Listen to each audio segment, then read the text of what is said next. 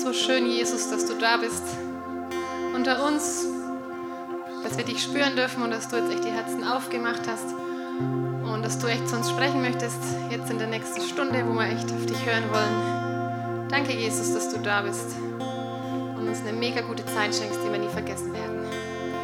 Amen. Ihr dürft euch setzen und ich freue mich total, dass ihr da seid. Wir waren schon im ersten Gottesdienst sehr viele, aber jetzt ist schon noch ein bisschen mehr. Aber sehr logisch bei so einem coolen Prediger, der heute da ist. Und zwar habe ich mir noch gedacht, ich fühle mich echt extrem entspannt und ich fühle mich total wohl. Also die, die vom ersten Gottesdienst da waren, die schließe ich jetzt damit aus. Also es sind jetzt nur die angesprochen, die im zweiten Gottesdienst da sind, weil ich wiederhole mich ja sonst für die im ersten. Also gilt für alle, die jetzt im zweiten da sind. Ich fühle mich total entspannt in dieser Gewissheit.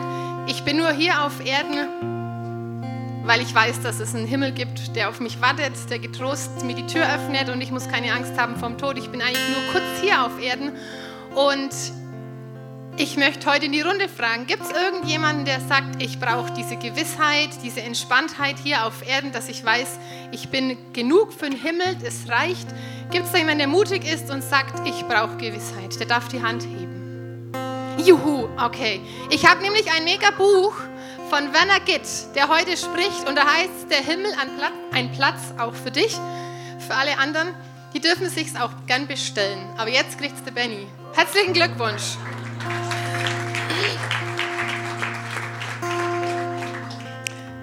Jetzt darf ich den Werner Gitt nach vorne bitten. Das ist unser Prediger für heute. Ich glaube, das darf ein Applaus wert sein. Genau. Ich habe mich natürlich informiert, wer da kommt, weil ich wusste nicht genau, wer der Werner Gitt ist. Und dann habe ich dann gegoogelt und habe gefunden, ach, irgendein Doktor, Professor, irgendwie sehr kompliziert hat es geklungen. Und deswegen habe ich ihn gebeten, er soll sich einfach mal kurz selber vorstellen, was er so gemacht hat im früheren Leben, vor der Rente. Oder was jetzt sein Herzschlag ist, das möchte jetzt einfach euch selber kurz erklären. Okay.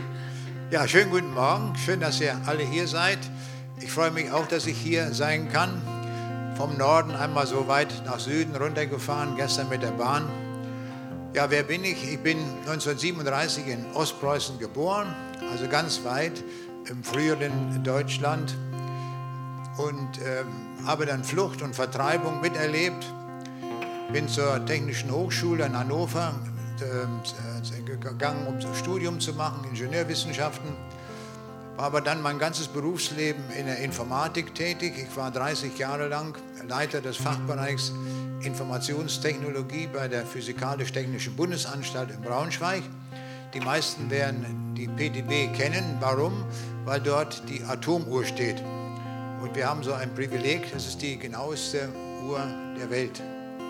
Aber das Entscheidende in meinem Leben ist, dass ich mich 1972 zu Jesus Christus bekehrt habe und von da an anfing, intensiv in der Bibel zu lesen, mich mit der Bibel zu beschäftigen und auch dann Vorträge zu halten.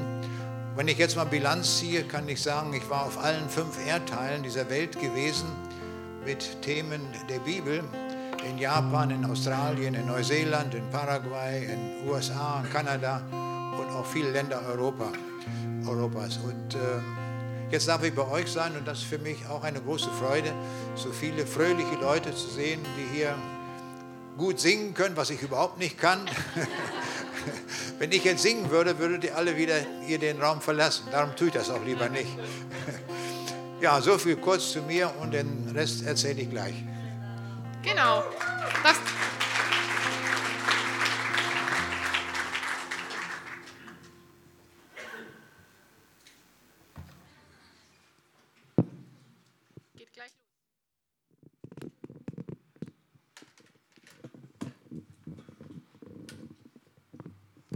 Darf es schon kommen, genau. Wir freuen uns auf den Werner.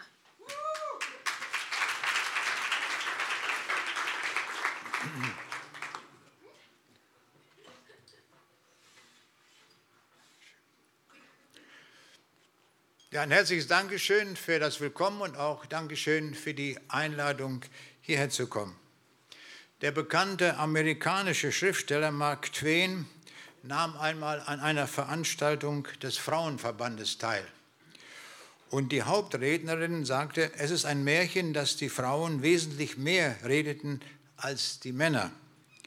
Ein im Berufsleben stehender Mann spricht, wie genaueste Untersuchungen ergeben haben, durchschnittlich 27.000 Wörter pro Tag. Und die Frau bringt es auf 30.000. Also sie spricht nur ganz wenig mehr als die Männer. Dann sagte Mark Twain, das mag alles stimmen, aber das Problem ist, wenn ich von meiner Arbeit zurückkomme und meine 27.000 Wörter schon abgeladen habe, dann prasseln die 30.000 hinterher auf mich ein. Das ist das eigentliche Problem. Und ich habe gehört von der Moderatorin Barbara Schönberger, sie hat bezüglich der Wörter Folgendes gesagt, man muss zusehen, dass man nicht zu viel redet, ohne was zu sagen. Und das kann ich eigentlich. Ich könnte jetzt stundenlang reden ohne dass sie anschließend wissen, was ich gesagt habe. Also wir sehen, das sind verschiedene Auffassungen. Wir wollen heute auch über das Wort nachdenken und ich habe das Thema mal genannt, die Schaffung, Erschaffung der Welt und die Erschaffung aller Dinge durch das Wort. Und entscheidend ist das, was wir im Neuen Testament darüber lesen, nämlich im Johannesevangelium gleich am Anfang lesen wir, im Anfang war das Wort und das Wort war bei Gott und Gott war das Wort. Dasselbe war am Anfang bei Gott. Alle Dinge sind durch dasselbe gemacht und ohne dasselbe ist nichts gemacht, was gemacht ist. Das ist ein Rundumschlag. Hier wird also gesagt, da gibt es etwas, was sich das Wort nennt und durch dieses Wort ist alles in dieser Welt entstanden also kein Urknall, keine Evolution, sondern es ist durch das Wort entstanden. Durch das Wort. Wie viel? 60 Prozent, 70 Prozent, 90 Prozent? Nein, alles. 100 Prozent. Alles, was wir in dieser Welt sehen, jede Ameise, jede Giraffe, jedes Blatt am Baum, jeden Grashalm, auch wir, die wir alle hier sind, alle sind wir durch das Wort gemacht. Aber wir merken alle, wir wissen doch gar nicht, was das ist, dieses Wort. Vielleicht helfen uns die einzelnen Sprachen weiter. Im Spanischen heißt es en el principio era el verbo. Und hier ist das als maskulin geschrieben. Und in anderen Sprachen ist das entsprechend in anderen Artikeln, zum Beispiel italienisch heißt es nel principio era la parola. Also das ist feminin. Und im Griechischen, wo es geschrieben ist, da ist maskulin. Und im Deutschen ist es das Wort, also Neutrum. Also da weiß man ja gar nicht, was das ist. Ist das nun männlich, weiblich, sächlich? Da sehen wir schon an den verschiedenen Sprachen. Es kommt gar nicht zum Ausdruck, was das nun wirklich ist. Und so haben viele Leute darüber nachgedacht und einer, der intensiv darüber nachgedacht hat, war Goethe. Und Goethe hat ja den Faust geschrieben und da lässt er den Faust darüber sinnieren, was das wohl ist. Und er denkt darüber nach und hören wir einmal uns hinein in diese Verse, wo er zum Ausdruck bringt, dass er es nicht versteht. Und da steht, im Anfang war das Wort, hier stocke ich schon, wer hilft mir fort? Ich kann das Wort so hoch unmöglich schätzen. Ich muss es anders übersetzen. Wenn ich vom Geiste recht erleuchtet bin, geschrieben steht im Anfang war der Sinn. Bedenke wohl die erste Zeile, dass deine Feder sich nicht übereile. Ist es der Sinn, der alles wirkt und schafft? Es sollte stehen, im Anfang war die Kraft. Doch auch indem ich dieses niederschreibe, schon warnt mich was, dass ich dabei nicht bleibe. Mir hilft der Geist, auf einmal sehe ich Rat und schreibt getrost, im Anfang war die Tat. Wir sehen, er ringt darum, er überlegt, was kann das sein, Sinn, Tat, Wort, alles Mögliche. Und wir sehen, er kann es nicht auflösen. Es ist verschlüsselt, wie wir es heute von der Informationstechnologie her sagen. Und dieser Schlüssel liegt bei Gott und nur Gott kann uns dieses Wort dekodieren, was damit gemeint ist. Und das ist schon im selben Kapitel dann geschrieben, in Vers 10 heißt es, er war in der Welt und die Welt ist durch ihn gemacht. Aber jetzt wissen wir auch noch nicht viel mehr. Zurzeit leben 7,7 Milliarden Menschen auf der Erde, aber die sind noch in der Welt. Und da ist es schon schwierig, wie wollten wir unter 7,7 Milliarden Menschen den rausfinden, von dem hier die Rede ist. Und noch schwieriger wird es, wenn es heißt, er war in der Welt, da finden wir uns ja gar nicht zurecht. Also wir sehen, das ist nochmal verschlüsselt und wir stehen genauso wieder davor und können es nicht auflösen. Aber Gott dekodiert uns das und dann lesen wir weiter dort im Johannesevangelium. Und das Wort ward Fleisch und wohnte unter uns.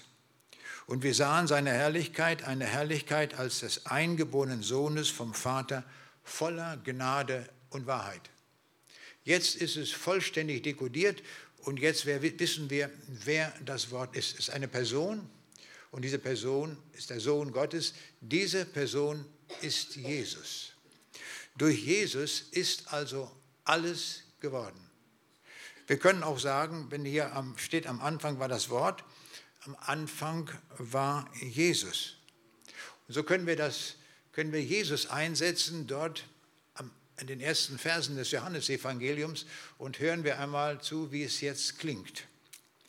Im Anfang war Jesus und Jesus war bei Gott und Gott war Jesus. Jesus war im Anfang bei Gott. Alle Dinge sind durch Jesus gemacht und ohne Jesus ist nichts gemacht, was gemacht ist. Das ist gewaltig, was wir hier erfahren in diesen wenigen Zeilen der Bibel, dass durch den Herrn Jesus alles gemacht worden ist. Ohne Ausnahme. Er ist alles. Er ist Brot des Lebens, sagt uns die Bibel. Er ist Licht der Welt. Er ist der gute Hirte. Er ist die Auferstehung und das Leben. Es gibt viele Ich bin-Worte. Und eines ist noch besonders wichtig, das explizit nicht in der Bibel steht, aber das wir ohne weiteres so nennen könnten, dass Jesus hätte sagen können, ich bin das Wort Gottes. Auch das hätte seine Berechtigung. Dieses Wort, das ist Jesus. Aber mit Jesus wollen viele nichts zu tun haben. Das beobachten wir immer wieder in dieser Welt. Man kann ganz allgemein über Gott reden, das ist alles noch okay.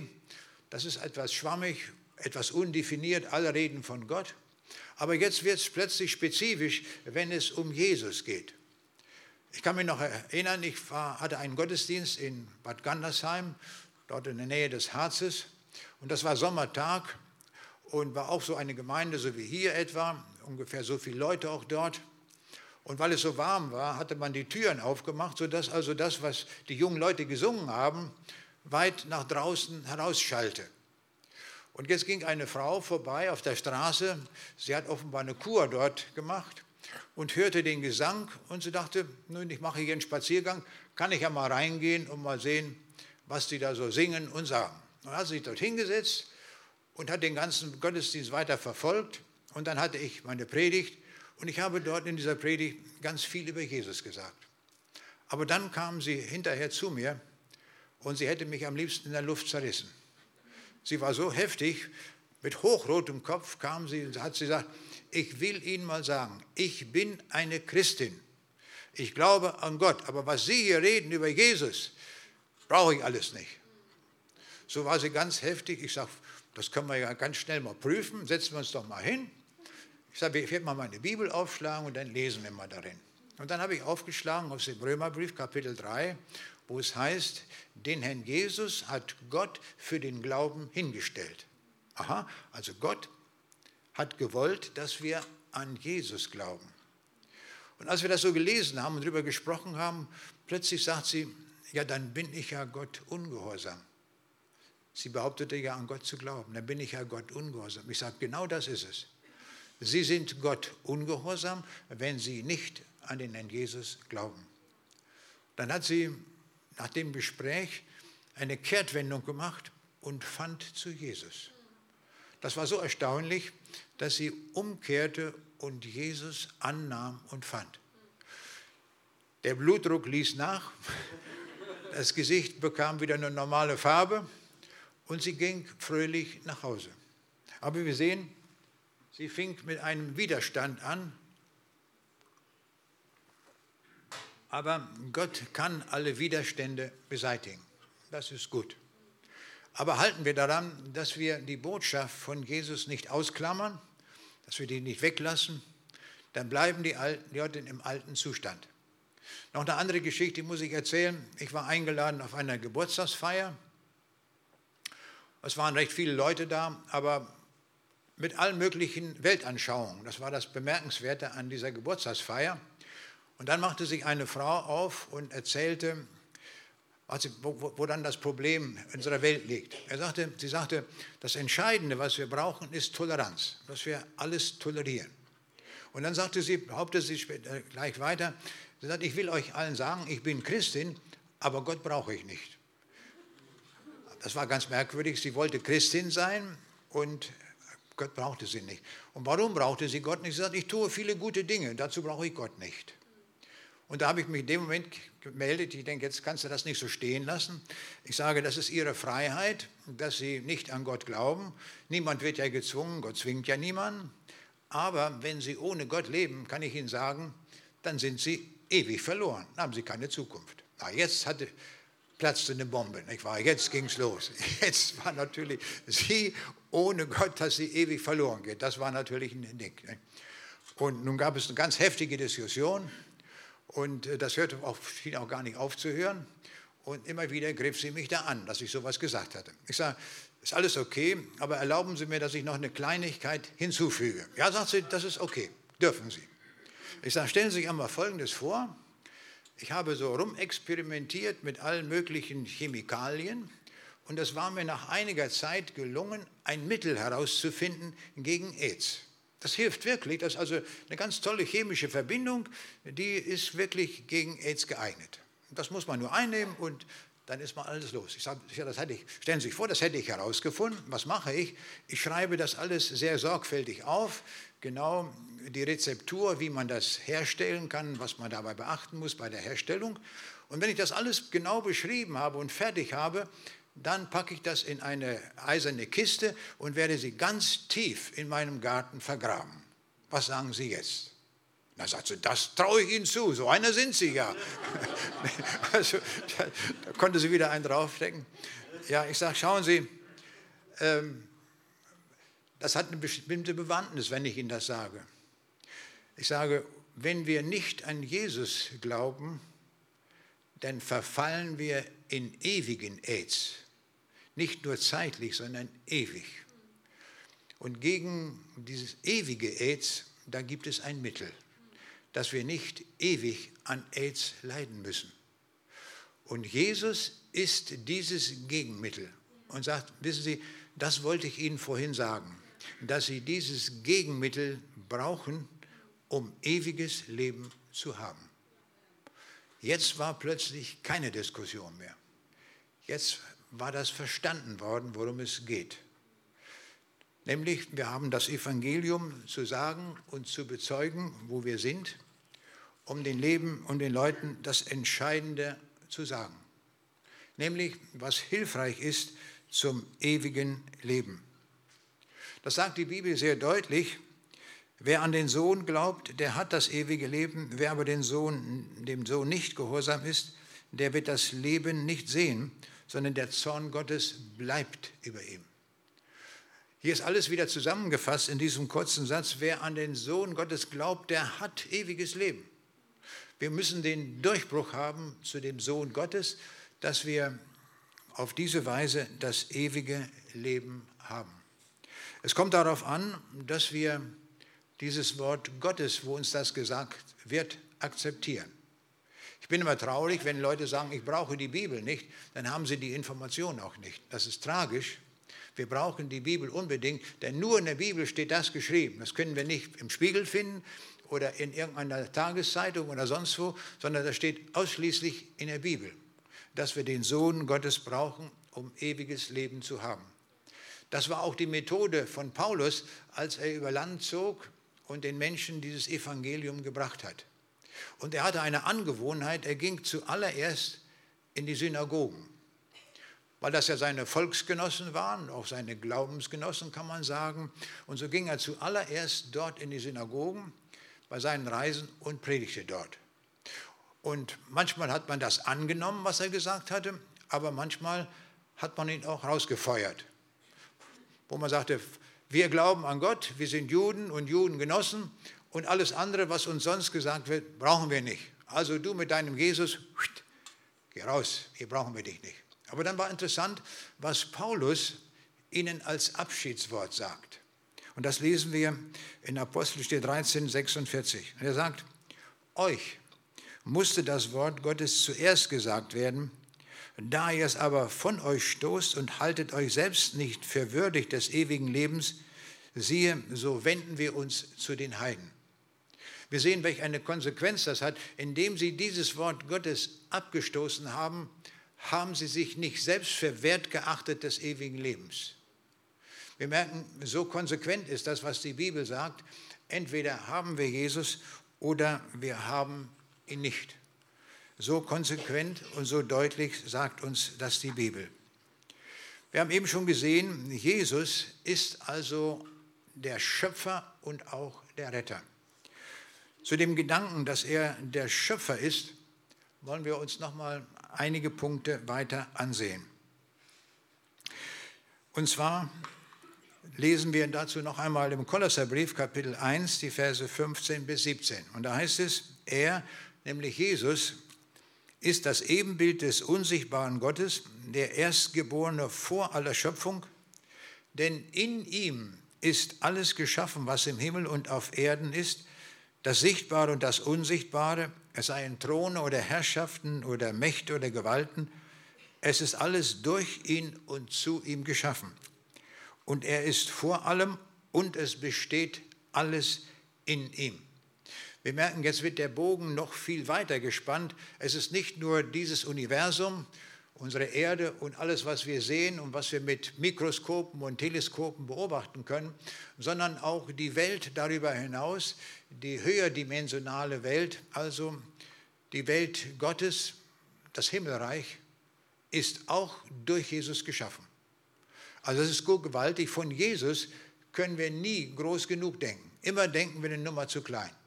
Jesus ist immer groß. Er ist der Größte, er ist der Herr aller Dinge, er ist der Schöpfer aller Dinge. Und wenn wir einmal über die Schöpfung nachdenken wollen, dann stellen wir fest, wie genial das alles gemacht ist und dass wir naturwissenschaftlich das gar nicht alles nachvollziehen können, auch obwohl Tausende oder man kann sagen Millionen von Forschern auf dieser Welt versuchen, die Welt zu erklären und zu erkennen, wie es funktioniert. Aber die entscheidenden Dinge kriegen wir gar nicht raus. Das fängt schon an bei einem Grashalm. In jedem Grashalm findet die Photosynthese statt. Und diese Photosynthese ist ein so genialer Prozess, der notwendig ist für unser Leben. Denn alles, was wir heute gefrühstückt haben und nachher Mittagessen werden und Abendessen, ist einmal über den Prozess der Photosynthese hinweggegangen. Alles. Alles, was wir, uns, was wir essen, geht darüber hinweg. Das ist also ein hochgenialer Prozess, den wir gerne verstehen würden. Tausende von Wissenschaftlern haben sich damit beschäftigt und es nicht herausgefunden.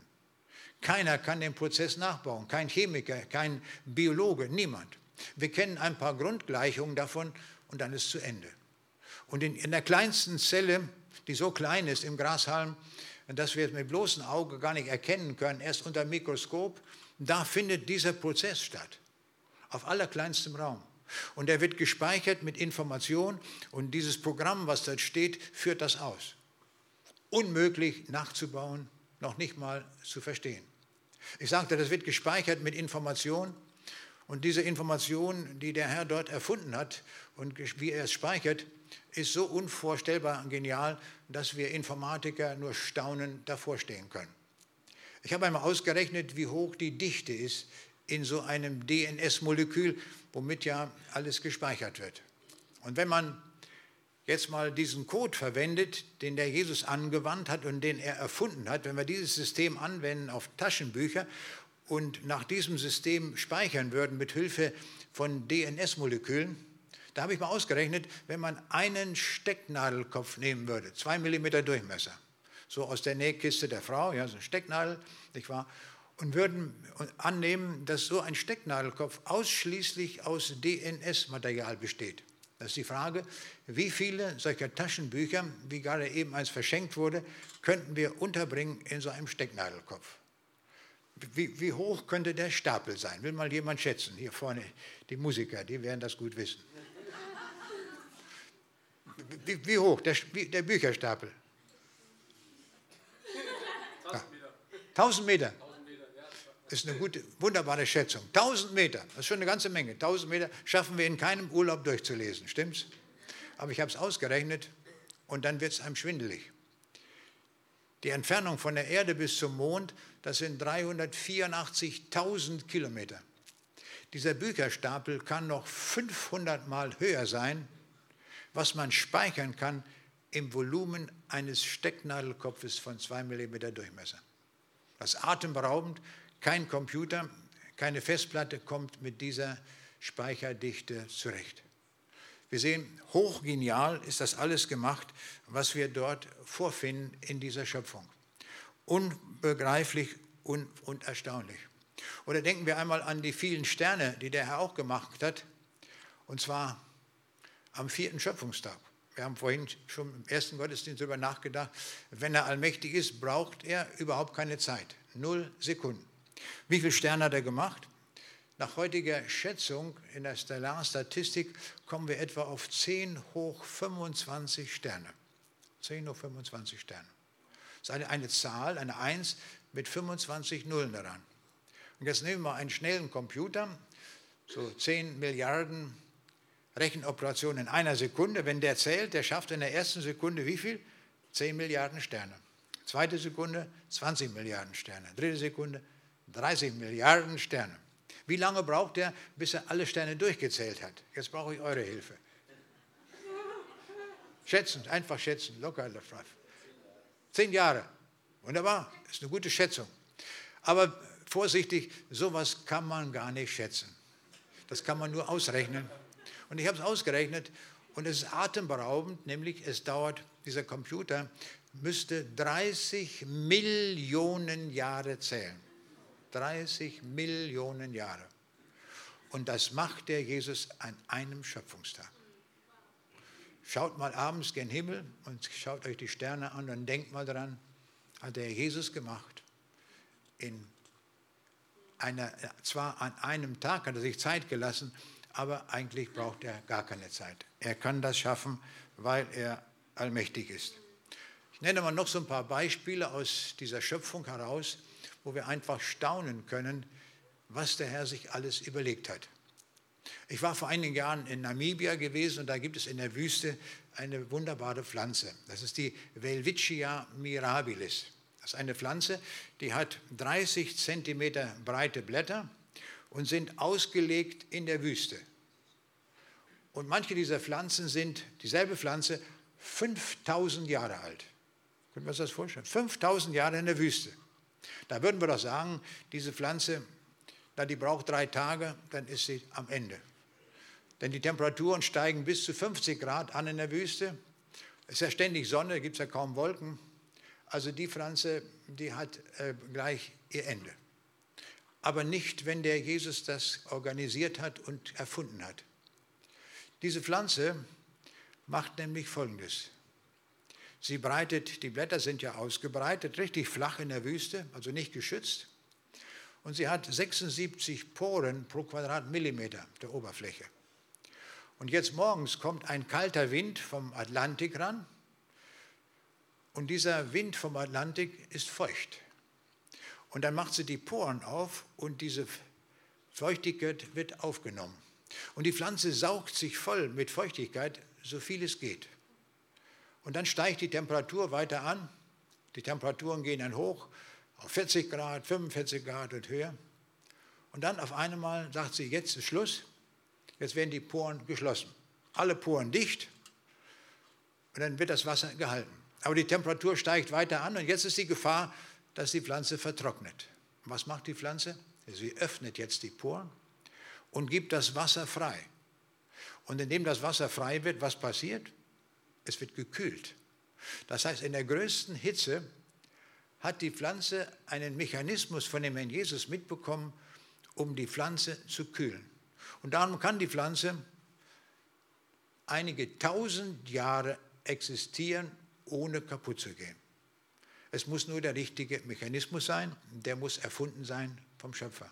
Wir können sowas nicht machen. Das ist so gewaltig. Wir kennen alle das Tote Meer. Warum heißt es Totes Meer? Weil wir sagen, weil es tot ist. Keine Fische, kein Lebewesen, gar nichts. Stimmt aber nicht.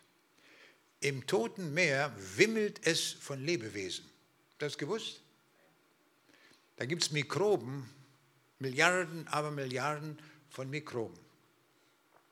Aber wenn wir uns ein bisschen auskennen in Chemie, wüssten wir, dass eine Mikrobe dort sofort kaputt geht. Warum?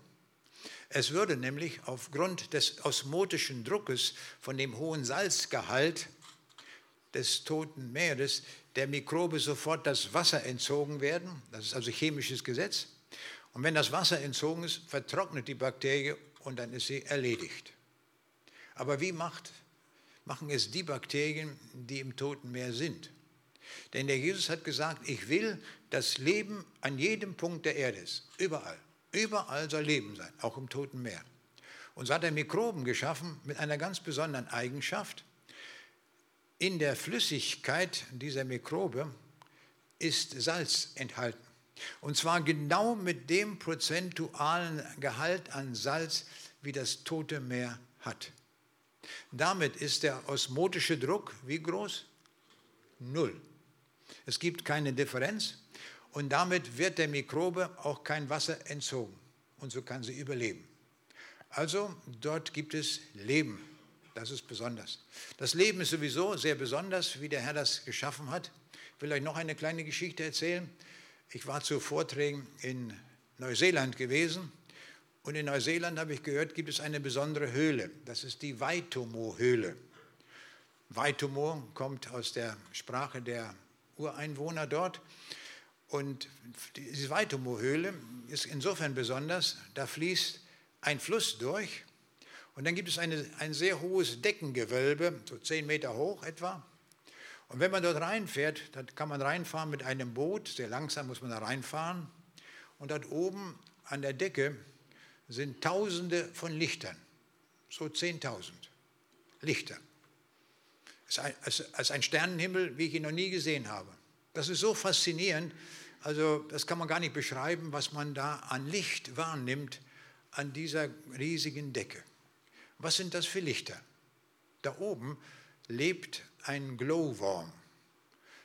Auf Englisch heißen die Glowworm, aber das sind nicht, nicht Glühwürmchen, das sind andere Viecher, aber es sind Insekten, die dort ihre Larven dort angeklebt haben. Die kleben sich oben an der Decke an und die, die werden nun automatisch gefüttert. Wie machen die das?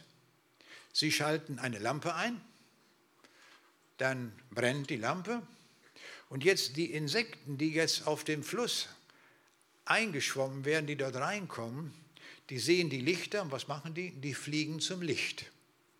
Und diese Larve lässt etwa 30 äh, Fäden runterhängen mit einer starken, klebrigen Masse dran. Und jetzt fliegen die dorthin, verfangen sich in Faden Nummer 28. Da weiß die Larve, bei 28, da hat es gewackelt. Dann ziehen sie den Faden hoch und das ist dann das Frühstück. Und wenn sie noch nicht satt ist, dann lassen sie das Licht eingeschaltet und warten, bis das nächste Insekt kommt. Aber irgendwann sind sie satt. Und was machen sie dann? Schalten das Licht aus. Und sagen, jetzt kommen die Kameraden dran, die haben auch Hunger. Und dann sollen die erstmal satt werden. Und so läuft das bei denen. Aber das ist noch eine besondere Sache. Ein Insekt hat ja eine Larve und wird dann verpuppt. Und diese Insekten, dieser Glowworm, hat die Eigenschaft, dass er, nachdem er als so eine, eine Fliege, ist ein fliegenartiges Insekt, hat keine Mundwerkzeuge. Das heißt also, dieses Insekt wird also nie wieder etwas fressen. Mit dem Fressen ist vorbei. Aber sie haben noch eine wichtige Aufgabe zu erfüllen, die noch ansteht, nämlich, dass sie sich vermehren. Es soll ja die, die Glowworms später auch noch geben. Aber dazu brauchen sie einen Partner. Die können aber auch nur maximal zwei Meter fliegen. Sie können fliegen, aber nur ganz, ganz kurze Strecken. Jetzt gilt es also die ganz große Aufgabe, im Umkreis von zwei Metern einen Partner zu finden. Wie machen die Menschen das? Nun, sie schauen sich um in ihrer näheren Umgebung, ob irgendwo das Licht brennt. Denn die Puppen, die, sich, die Larven, wenn sie sich verpuppt haben und kurz bevor sie rauskommen aus der Puppe, dann schalten sie das Licht ein und sagen damit, ich bin ein Weibchen. Und dann gehen die Männchen dorthin und warten, bis sie rauskommen. Und dann werden sie befruchtet, legen wieder Eier und die Eier werden wieder oben an die Decke geklebt. Dann gibt es wieder neue Larven. Und so geht dieses Spiel weiter, dass wir hier diese besonderen Dinge dort sehen. Ich fragte meinen neuseeländischen Begleiter, ich sage, warum gibt es die eigentlich? Da sagte der mir, da weißt du nicht, hast du niemals gelesen, Psalm 19, wo es heißt, die Himmel erzählen die Ehre Gottes? Und er sagt, höchstens 3000 Sterne kann man mit bloßem Auge sehen. Hier siehst du 10.000. Also was wollen die? Sie verkündigen die Ehre Gottes. Und wie recht er hat, das stimmt. Das kann man daran sehen. Gott hat also, der Schöpfer hat also das alles installiert, sodass wir dort reinkommen und staunen. Denn niemand ist in der Lage, auch diese Biolumineszenz zu erklären. Ein paar Grundgleichungen können wir zwar erklären, das können wir sagen, aber niemand weiß, wie das wirklich funktioniert. Die haben nämlich eine Lichtausbeute von nahezu 100 Prozent. Das heißt also, die zugeführte Energie wird vollständig in Lichtenergie umgewandelt. Hier unsere Lampen, das sind bessere Wärmestrahler als Lichtquellen. Das wissen wir. Wir sehen, der Schöpfer kann das alles, er macht das alles er ist der Herr der ganzen Schöpfung. Durch ihn ist alles gemacht. Und dieser Jesus ist in diese Welt gekommen mit dem einen Ziel, um Sünder selig zu machen. Das sind wir alle, ohne Ausnahme.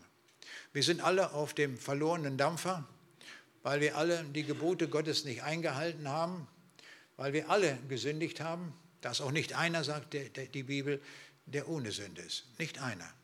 Alle sind wir Sünder. Und der Jesus sagt in der Bergpredigt, selbst wenn wir nur zu einem Bruder sagen, du Narr, sind wir schon des höllischen Feuers schuldig. Also daran gehen wir schon verloren. Wir sehen, die Sünde ist eine ganz ernste Sache in unserem Leben, weil die Sünde uns in die Hölle bringt. Und darum brauchen wir jemanden, der uns von diesem Weg, auf dem wir von Natur aus sind, runterkommen. Der uns runterholt und uns das ewige Leben schenkt. In der Bibel sagt der Jesus in Matthäus 25, 46, und sie werden hingehen, diese zur ewigen Strafe, aber die Gerechten in das ewige Leben. Wir sehen daran auch, dass beides ewig ist. Die Strafe ist ewig, aber auch der Himmel, das ewige Leben ist ewig. Das heißt also, es gibt kein Fegefeuer, was wir Menschen erfunden haben eine schreckliche Erfindung, da wird etwas vernebelt, was gar nicht ist. Wir werden eine falsche Fährte gerannt, auf eine falsche Fährte gebracht. Es gibt auch keine Allversöhnung, was wir Menschen erfunden haben. Am Ende kommen alle, werden alle gerettet, weil ja Gott eine so große Liebe hat, dass er keinen verloren gehen lässt. Irrtum. Es gibt den Himmel, es gibt die Hölle und das hat Jesus uns gesagt.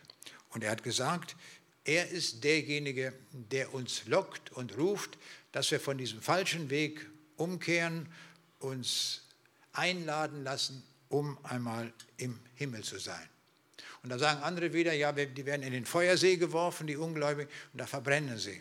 Irrtum, jenseits der Todesmauer gelten nicht mehr unsere Naturgesetze, es sind andere Naturgesetze. Das können wir auch sehen, als der Mose vor dem brennenden Dornbusch stand. Der Busch brannte, aber er verbrannte nicht. Das war das Entscheidende, was wir daran sehen. Jesus aber will uns retten vor diesem ewigen Feuer. Er lädt uns ein und sagt, ich habe für euch den Himmel bereitet.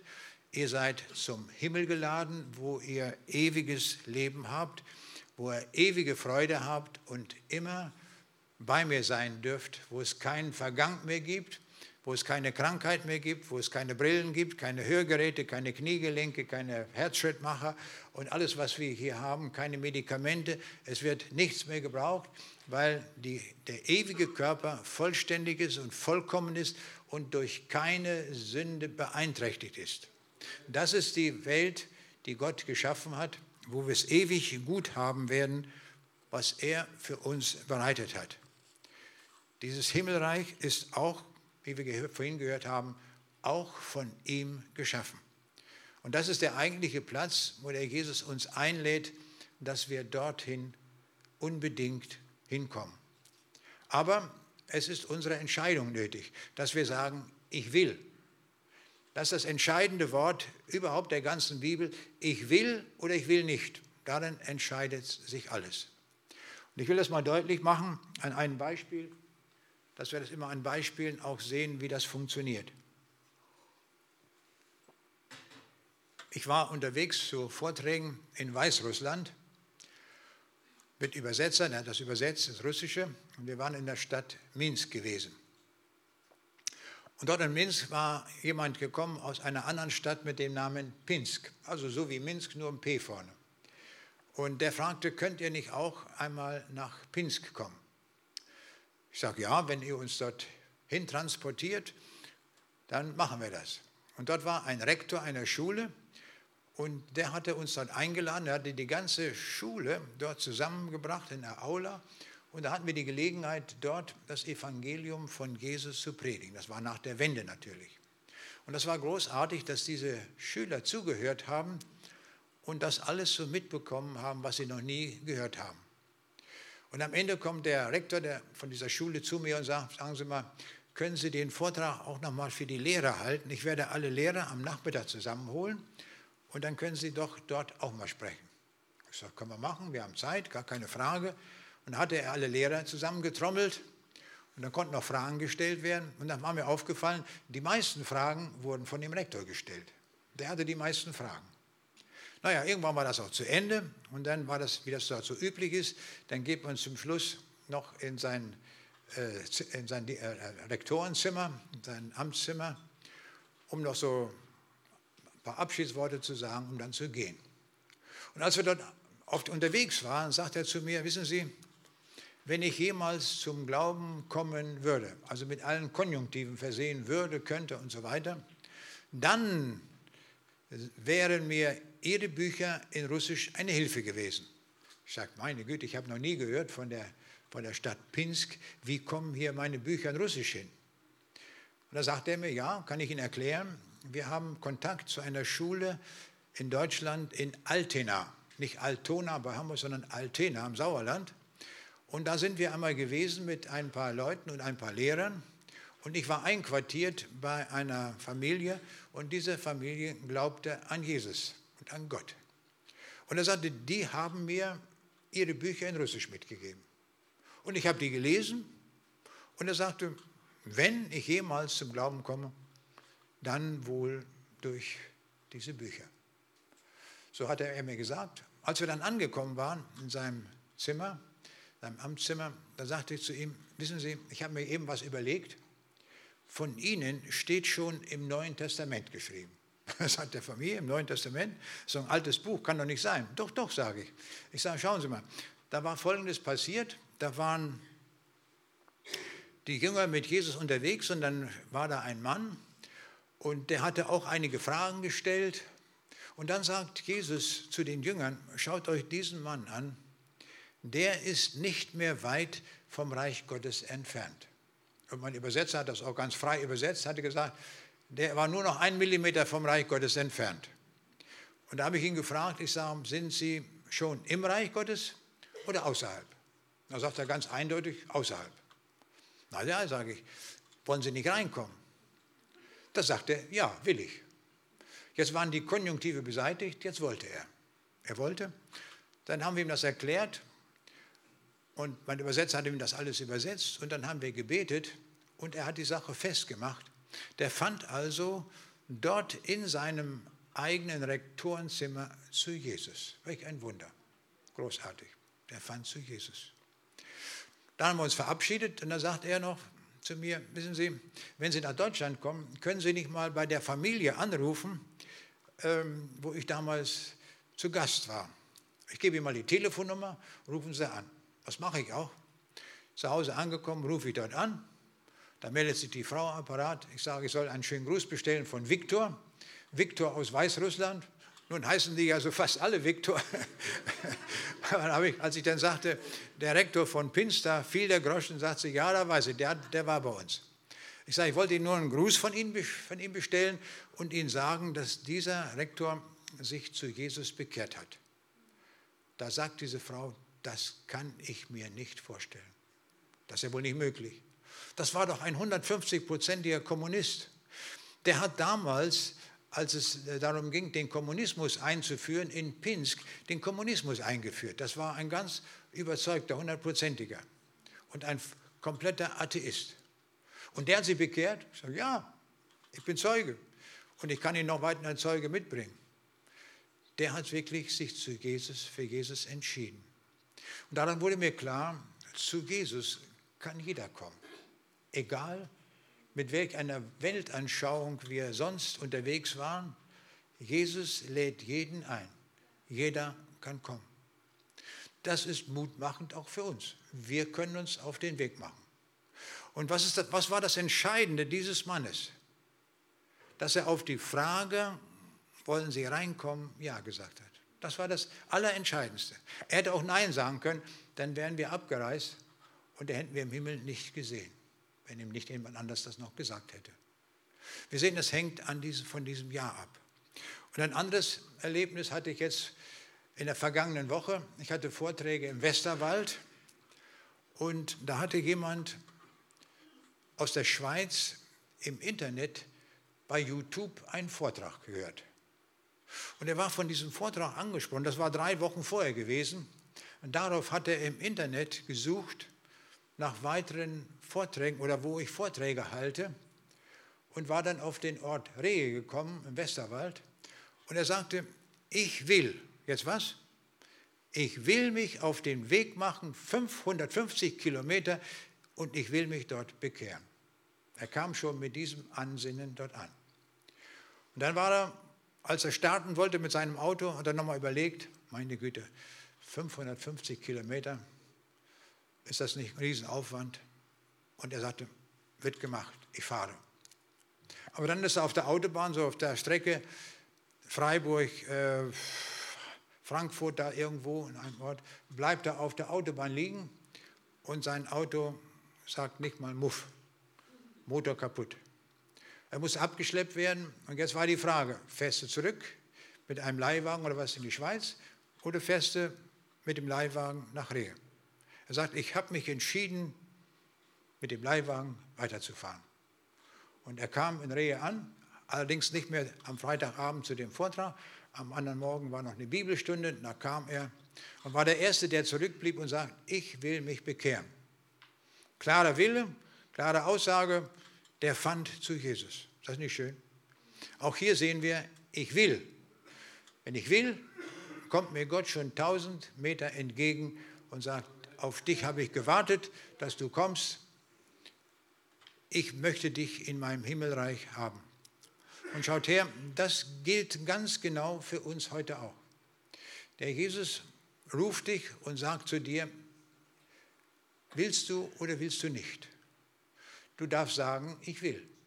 Wenn du Ja sagst, hast du ein Himmelreich gewonnen. Wenn du Nein sagst, hast du alles verloren. Dann bist du noch ärmer als eine Kirchenmaus, dann hast du kein ewiges Leben. Darum wollen wir uns richtig entscheiden und diese liebevolle und herzliche Einladung, die Jesus an uns richtet, mit einem Ja beantworten. Und das können wir so machen, wenn wir gleich beten, können wir die Hand heben und damit dem Herrn Jesus signalisieren, ich möchte auch zu dir gehören, ich komme jetzt zu dir mit einem vollständigen, hundertprozentigen Ja. Und wenn manch einer sagt, ja, ich habe schon mal etwas gehört, ich habe auch schon mal zu ihm gebetet, aber so richtig hundertprozentig bin ich nicht bei ihm, dann füllen wir auf auf 100 Prozent. Das ist das, was der Jesus uns heute sagt. Der Schöpfer, er ist der Schöpfer, er ist der Retter vom Kreuz, er ist der Herr des Himmels und möchte uns ewig in seinem Reich haben. Und das ist das größte Ereignis, wenn ein Mensch diesen Willen äußert und sagt, ich will. Dann nimmt er uns an. Das hat er versprochen. Er hat gesagt, jeder kann kommen, egal was er vorher gedacht, geglaubt oder was er getan hat. Von ihm wird jeder angenommen, der zu ihm kommt. Damit ist ausgedrückt, dass niemand, der heute hier ist, ausgeschlossen ist vom Reich Gottes. Aber wir müssen ein Ja dazu wollen. Niemand wird in das Reich Gottes hineingeworfen. Mit freier Willensentscheidung sagen wir, Jesus, ich habe von dir gehört, ich weiß, wer du bist, ich komme jetzt zu dir. Und so wollen wir jetzt miteinander beten. Vielleicht stehen wir zum Gebet auf.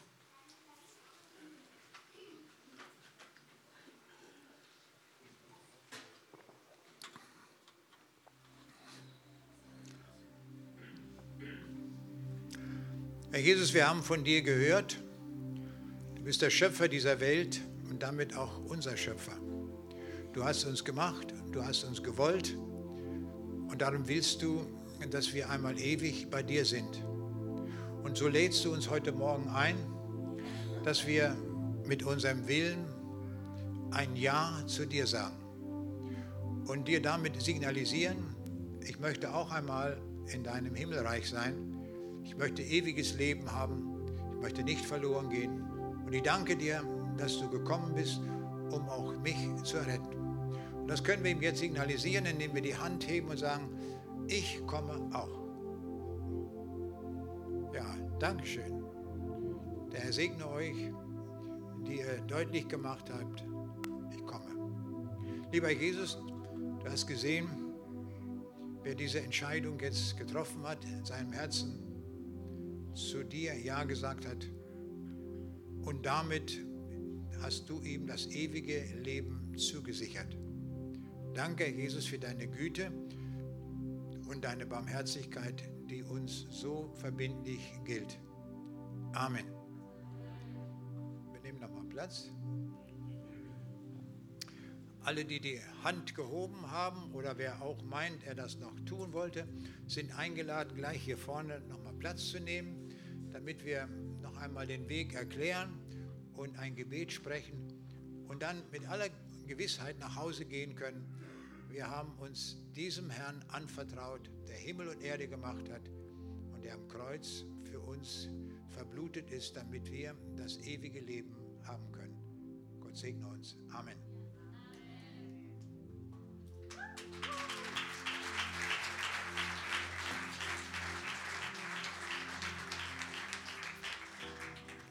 Ich bin irgendwie ganz neu verliebt in Jesus und Gott, was er alles Wunderbares gemacht hat. Echt vielen Dank, Werner. Und wir wollen euch einfach nur die Gelegenheit geben, so ein bisschen euren Gedanken nachzuhängen, das, was euch angesprochen hat in eurem Herzen und einfach nochmal neu Gott und Jesus zu begegnen. Lade euch ein, dazu aufzustehen zu dem letzten Lied und einfach einzutauchen in